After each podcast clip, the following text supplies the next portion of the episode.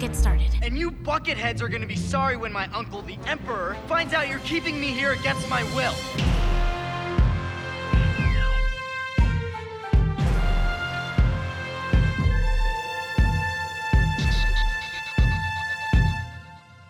Hallo, liebe Auserwählten, mein Name ist Kevin. Ich bin wieder da, um noch ein bisschen über Jedi Knight zu reden. Da ist doch noch einiges übrig geblieben, was nicht in die Hauptfolge gepasst hat. Noch ein paar kleine Geschichten, Anekdötchen und was auch immer gut ist. Easter Eggs. Da sind ein paar Sachen dabei, die ich selbst noch nicht wusste, die mir erst bei der Recherche klar geworden sind. Fangen wir direkt mal an. Ihr kennt ja das Cover der Spielepackung, das ich auch auf das Cover des Podcastes gepackt habe, das mit Kyle Katan und Jarek im Duell. Daneben gibt es eine interessante Variante, die ihr vielleicht auch schon mal gesehen habt. Da zeigt das Cover Darth Vader. Und zwar, wenn man die Edition gekauft hat, in der Jedi Knight zusammen mit Mysteries of the Sith steckte, dann bekam man diese Box mit Vader vorne drauf. Und das, obwohl Vader in der Story überhaupt keine Rolle spielt. Also hier sollten Leute im Laden in erster Linie das Signal bekommen, das ist ein Star Wars Spiel, weil dieser Vader, den kennst du ja, ne? Und hier kannst du Lichtschwert kämpfen. Wobei es nicht ganz richtig ist, dass Vader im Spiel nicht vorkommt. Zum einen kann man ihn im Multiplayer-Modus spielen und in Mysteries of the Sith gab es ein verstecktes Bonuslevel mit Darth Vader. Darin läuft man als Luke Skywalker durch Cloud City und trifft unter anderem auf Boba Fett und dann eben Darth Vader. Die Begegnung mit Boba Fett ist eher unspektakulär, der wartet in einem Flur auf uns und steckt einfach wahnsinnig viele Treffer ein. Die Begegnung mit Vader ist dagegen besser inszeniert. Vader wartet auf uns in einem sehr schönen Nachbau der Carbonit-Gefrierkammer, die wir aus Episode 5 kennen. Und wenn wir Vader dort besiegen, sagt er: The Force is with you, young Skywalker. But you are not a Jedi yet. Beenden kann man das Level übrigens nur nach einem weiteren Kampf gegen Vader in dem Riesenschacht, nämlich die Stelle, wo Vader sagt, ich bin dein Vater. Hier muss man als Luke den Schacht runterspringen. Man rutscht durch eine weiße Röhre und landet ganz unten auf dem Millennium Falcon.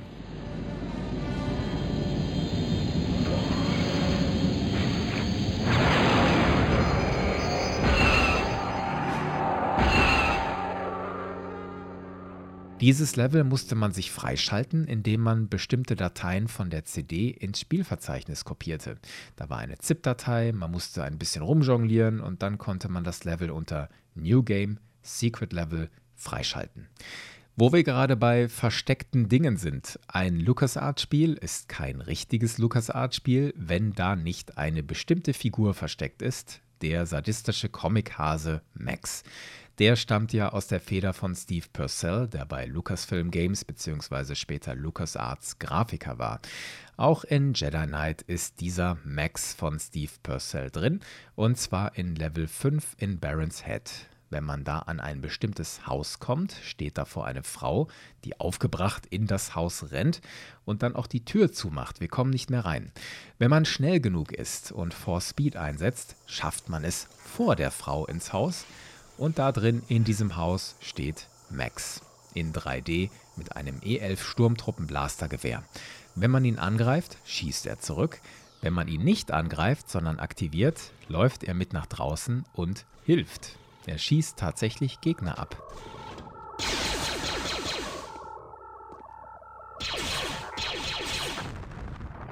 Allerdings ist die KI von Max nicht besonders ausgefeilt. Er springt und läuft etwas erratisch durch die Gegend. Deswegen bremst er einen auch eher aus und ist nicht gerade nützlich. Aber das ist schon extrem cool. Noch ein Easter Egg. Ich hatte in der Hauptfolge den TIE Bomber erwähnt, der Kyle auf dem Dach des Turms in Barons Head bombardiert. Diesen TIE Bomber, den kann man tatsächlich abschießen. Man braucht eigentlich nur zwei, drei Treffer. Dann fängt der Bomber an zu brennen und bei seinem nächsten Überflug stürzt er ab.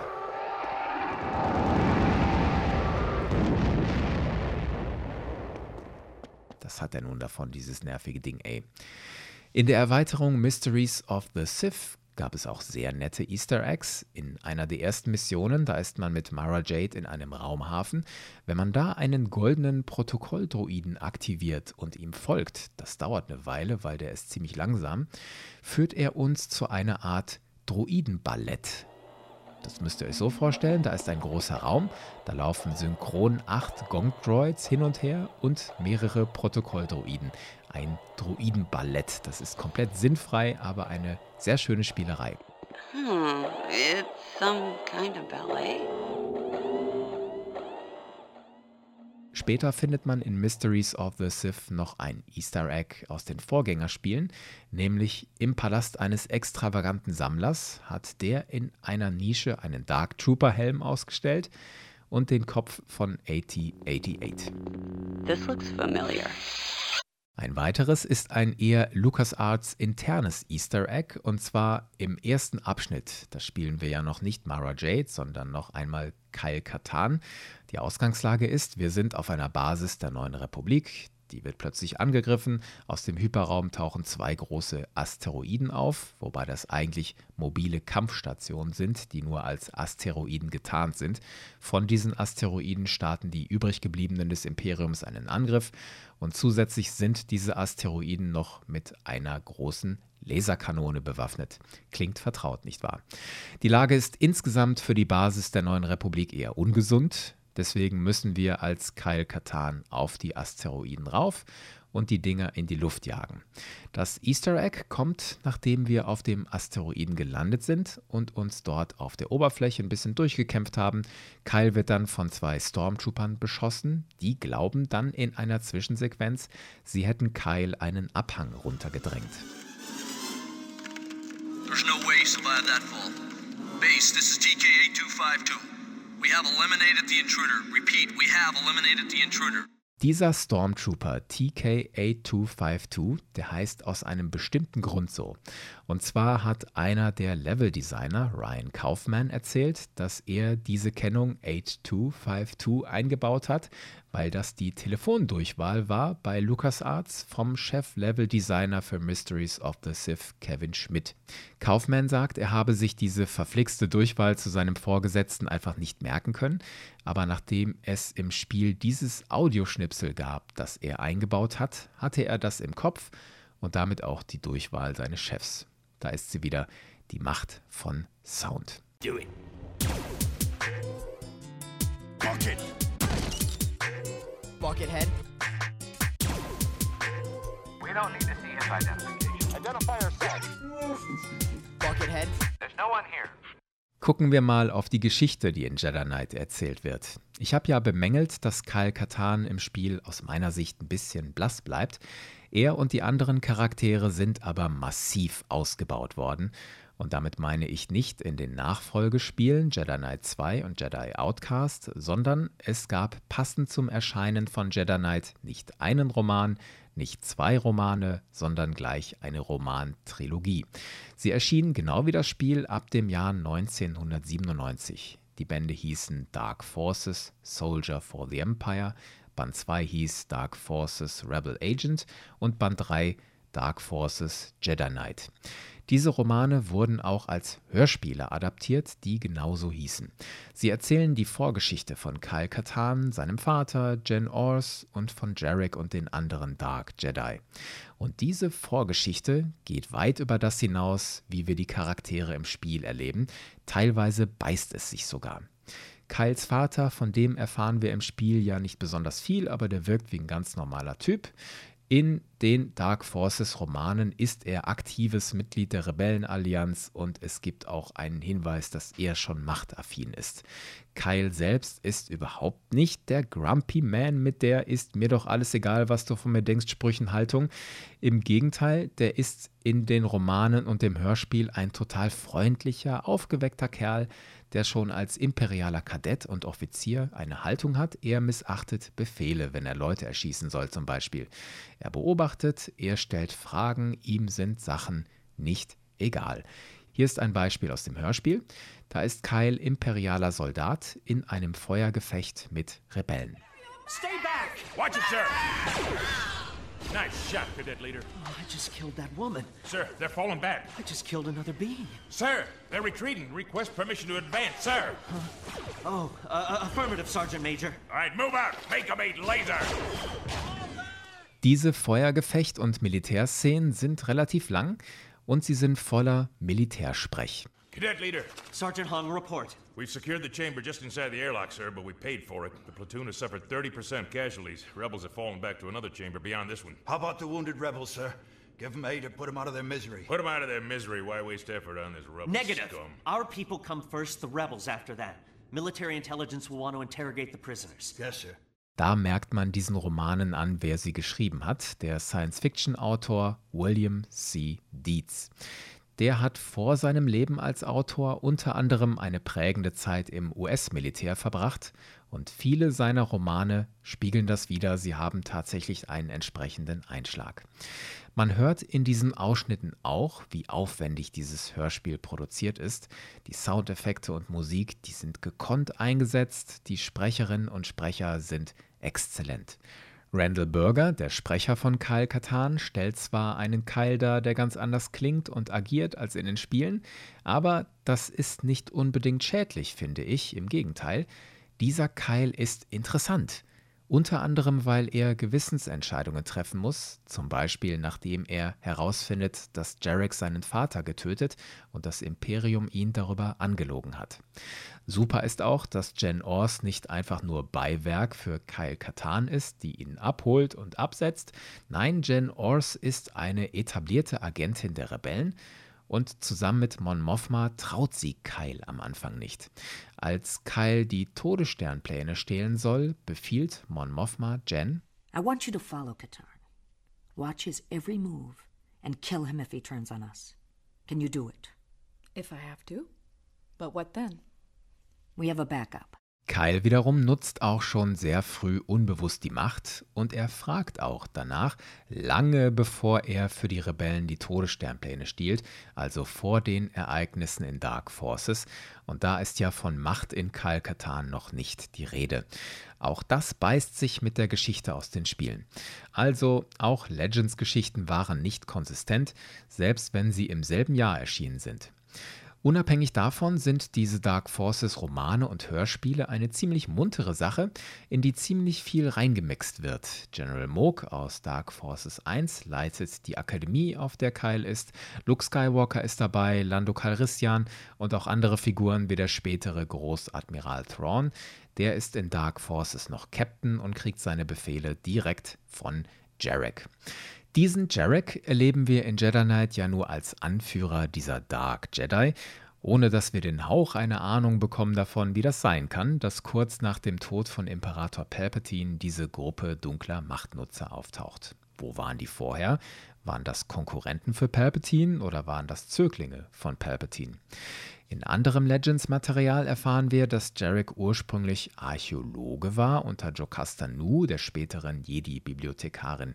Während der Klonkriege war Jarek auf einer archäologischen Expedition in den unbekannten Regionen, so hat man ihn also aus dem Spiel genommen nachträglich, und als Jarek zurückkam, waren die Klonkriege vorbei und der Jedi-Orden vernichtet. Ein Inquisitor des Imperators bot Jarek dann an, mach bei uns mit oder stirb. Also wurde Jarek Inquisitor für den Imperator. Stichwort Inquisitor. Die imperiale Inquisition ist nichts, was man etwa in Rebels das erste Mal sieht. Die Inquisition ist seit den 80ern Teil des erweiterten Universums gewesen, genau wie die sogenannten Dark Jedi. Demnach haben sich Darth Vader und der Imperator eine ganze Reihe von Adepten der dunklen Seite gehalten. Da waren die sogenannten Emperor's Hands, also Attentäter, wie Mara Jade eine war, oder Propheten der dunklen Seite, auch bekannt als Secret Order of the Emperor. Und so ein Vertreter sehen wir in TIE Fighter, der gibt uns da Missionsziele. Diesen Secret Order oder Propheten der dunklen Seite kann man ganz gut vergleichen mit den Sith Eternal im neuen Kanon, die da auf irgendwelchen Welten operieren und heimlich Darth Sidious unterstützen. Und dann gab es eben noch die niederen Dark Jedi. Alles Adepten der dunklen Seite, die Vader und dem Imperator gedient haben. Und die wichtigsten von ihnen waren die Inquisitoren. Wo wir gerade bei den Legends waren. In Jedi Knight spielt ja das Tal der Jedi eine immense Rolle. Der Ort, wo die Machtessenz tausender toter Jedi rumschwirrt. In Jedi Knight wird noch gar nicht ausdrücklich gesagt, wo dieses Tal der Jedi ist, aber im erweiterten Universum wird später eine interessante Verknüpfung hergestellt. Und jetzt alle Darth Bane-Fans aufgepasst, das Tal der Jedi aus Jedi Knight liegt auf Rusan, der Ort, wo so viele Schlachten stattfanden zwischen den Jedi und den Sith und wo die legendäre siebte Schlacht von Rusan stattfand, wo der Sith Lord Khan die Gedankenbombe hat detonieren lassen. Alle Sith starben, übrig geblieben ist nur Darth Bane. Der hat damit vorläufig sein Ziel erreicht, der alte Sith-Orden war weg, Bane konnte seine Regel der Zwei starten. Ein Meister, ein Schüler. Das fing an auf Rusan, tausend Jahre bevor Jarek und Kyle dort später auftauchen und um die Macht der damals gestorbenen Jedi ringen. Zurück zum Spiel. In Deutschland hieß Jedi Knight hauptsächlich Jedi Knight und nicht Dark Forces 2 Jedi Knight, weil man sich von Dark Forces distanzieren wollte. Das war ja in Deutschland 25 Jahre lang indiziert. Es wurde also von der zuständigen Bundesprüfstelle als ein jugendgefährdendes Medium eingestuft. Es durfte damit nicht mehr beworben werden und das bedeutete auch, es durfte nicht im Laden hingestellt werden, weil das wäre ja Werbung zum Verkauf. Dabei waren die Macher von Dark Forces dem deutschen Markt schon so entgegengekommen. In den deutschen Texten im Spiel hieß es, dass Kyle die Sturmtruppen betäubt und nicht tötet hat alles nichts genutzt und dieses Erbe wollte Jedi Knight in Deutschland nicht antreten, zumal Deutschland für LucasArts ein wichtiger Markt war. Jedi Knight war aber nicht das erste Computerspiel, das so hieß. Schon 1980 erschien Jedi Knight für den TRS-80. Das war ein relativ kompakter, früher Heimcomputer der Tandy Corporation heute bekannt als die US-Elektronikkette Radio Shack. Jedi Knight war ein Abenteuerspiel und wenn man das heute hört, dann glaubt man das eigentlich nicht. Die Rahmengeschichte ist die. Wir sind in den letzten Tagen der Republik und Darth Vader tötet alle Jedi. Wir als Spieler sollen diesen Darth Vader stoppen und den Krieg, den er führt, beenden. Ich weiß leider nicht, wer dieses Spiel 1979-80 geschrieben hat, aber er hat offensichtlich die Worte von Ben Kenobi im Ohr, der im ersten Star Wars-Film sagt: Ein junger Jedi namens Darth Vader, der mein Schüler war, bis er dem Bösen verfiel, half dem Imperium dabei, die Jedi-Ritter zu jagen und zu vernichten. Und der Programmierer dieses Spiels hat dann mal seine Fantasie spielen lassen. Gesehen hat man in dem Spiel einen schwarzen Hintergrund, darauf weißer Text und ab und zu blockige Mini-Grafiken. Man konnte mit einem Shuttle zu verschiedenen Planeten fliegen.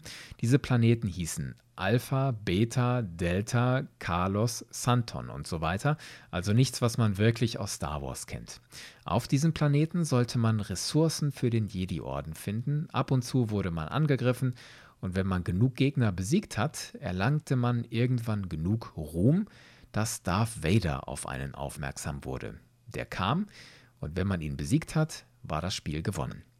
Das war das erste Jedi Knight für den TRS-80.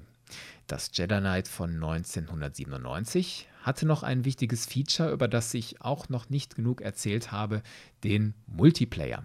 LucasArts ging eine Partnerschaft mit Microsoft ein, um dessen Internet Gaming Zone Software zu nutzen. Das war irgendwie ein Riesenspaß, aber irgendwie auch eine Katastrophe. Ich kannte damals das Wort Lag noch nicht, aber in Jedi Knight haben wir es erlebt, was Lag ist. Das Spiel hatte nämlich keine dedicated Server und so passierte es, dass man einen Gegner getroffen hat, aber bei dem wurde das nicht registriert oder umgekehrt. Jemand hat uns getroffen und bei uns wurde das nicht registriert. Auch Cheaten war damals ein großes Ding. So gut wie kein Cheat wurde von dem Spiel irgendwann irgendwie verhindert.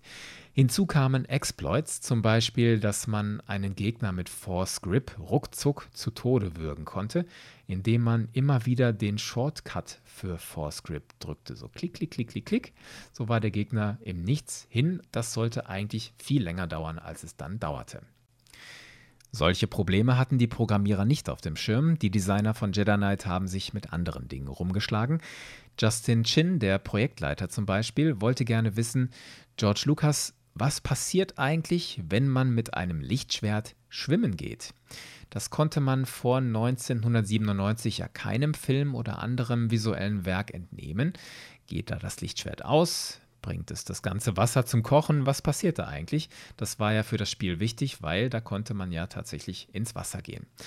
Eine wirklich hilfreiche Antwort scheint Justin Chin nicht bekommen zu haben.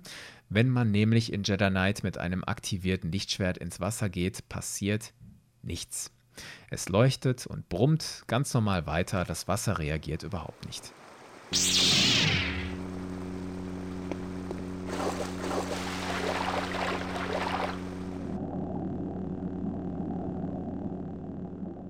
Das Problem ist bis heute übrigens nicht stimmig gelöst. Auf starwars.com kann man lesen, dass Lichtschwerter Wasser zum Kochen bringen. Regen, Eis und Schnee würden also verdampfen. Im Kampf zwischen Rey und Kylo Ren in Episode 7 passiert das auch.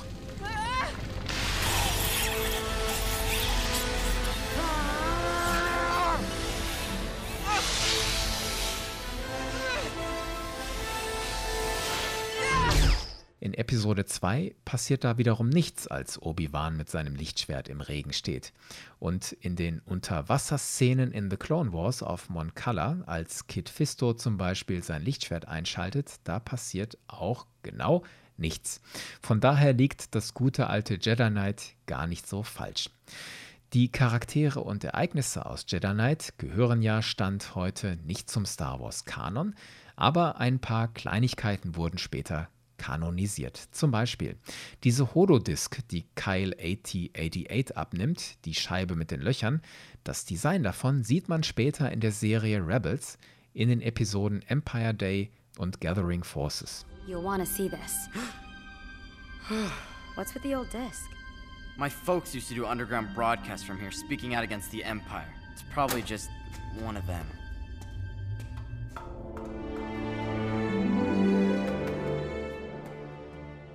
Das Schiff von Jen Ors, die Moldy Crow, war die Grundlage für ein Schiff, das wir später in den Kanan-Comics sehen.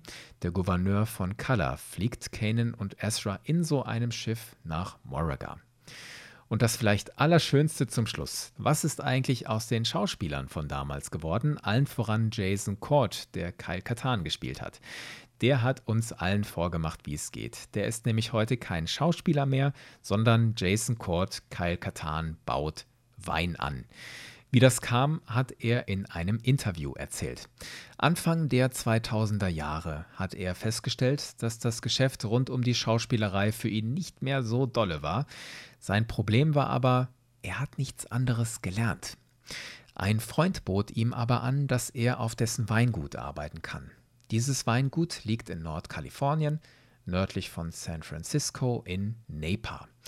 Im Herbst 2002 hat Jason Cord bei der Ernte geholfen, hat sich dabei sehr gut gefühlt und er nahm sich vor, wenn die Ernte vorbei ist und es mir im Winter immer noch gut geht, dann bleibe ich. Was passierte? Es gefiel ihm immer noch gut und er ist heute noch da. Als Weinanbauer in Napa in Kalifornien mit seinem eigenen Wein mit dem Namen Evidence. Das kann man sich heute gut anschauen im Netz. Jason Cord postet auf mehreren Plattformen Fotos von sich, und dann sieht man Kyle Katan mit langen Haaren und einem Glas Rotwein in der Hand.